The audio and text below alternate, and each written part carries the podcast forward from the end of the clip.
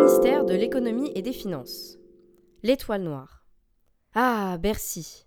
Avec ses airs de pont intergalactique, ce ministère est une ville à lui tout seul. Entre les galeries, les jardins, la salle de sport, les restaurants, et j'en passe, on ne sait plus où donner de la tête. Pourtant, à l'origine, le projet était simplement de créer un viaduc reliant la Seine et les voies ferrées. On peut dire que ça a un peu dérapé. Tip.